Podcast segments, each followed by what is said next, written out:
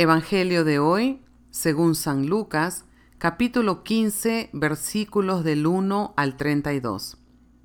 En aquel tiempo se acercaban a Jesús los publicanos y los pecadores para escucharlo, por lo cual los fariseos y los escribas murmuraban entre sí, Este recibe a los pecadores y come con ellos. Jesús les dijo entonces esta parábola.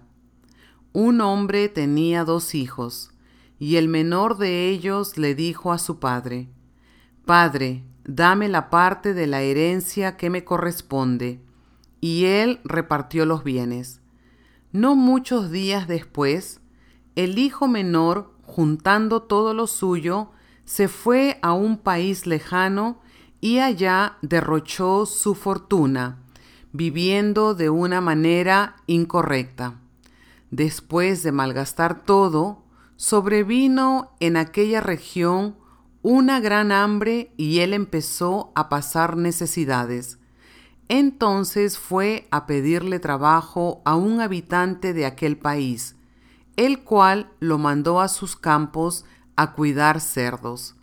Tenía ganas de hartarse con las bellotas que comían los cerdos, pero no dejaban que se las comiera.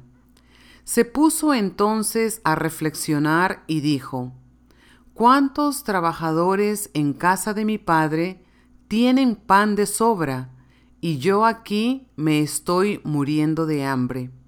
Me levantaré, volveré a mi padre y le diré, Padre, he pecado contra el cielo y contra ti, no merezco llamarme hijo tuyo, recíbeme como a uno de tus trabajadores.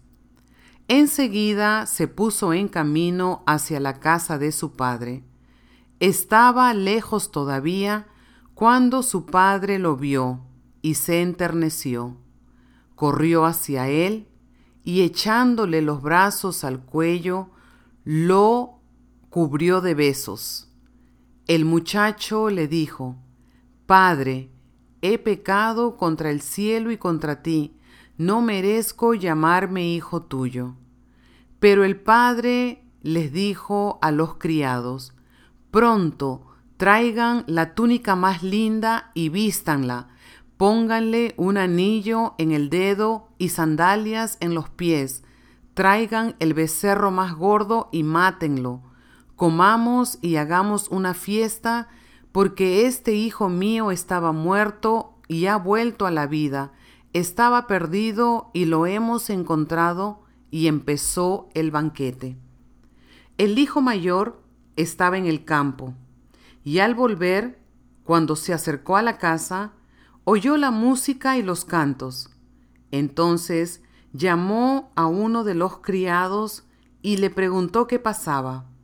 Este le contestó, Tu hermano ha regresado, y tu padre mandó matar el becerro más gordo, por haberlo recobrado sano y salvo. El hermano mayor se enojó y no quería entrar. Salió entonces el padre y le rogó que entrara, pero él replicó, Hace tiempo que te sirvo sin desobedecer jamás una orden tuya, y tú no me has dado nunca un cabrito para comérmelo con mis amigos. Pero eso sí, viene ese hijo tuyo, que despilfarró tus bienes con malas mujeres, y tú mandas matar el becerro gordo. El padre dijo, Hijo, tú siempre estás conmigo, y todo lo mío es tuyo. Pero era necesario hacer esta fiesta y alegrarnos, porque este hermano tuyo estaba muerto y ha vuelto a la vida estaba perdido y lo hemos encontrado. Esta es palabra de Dios.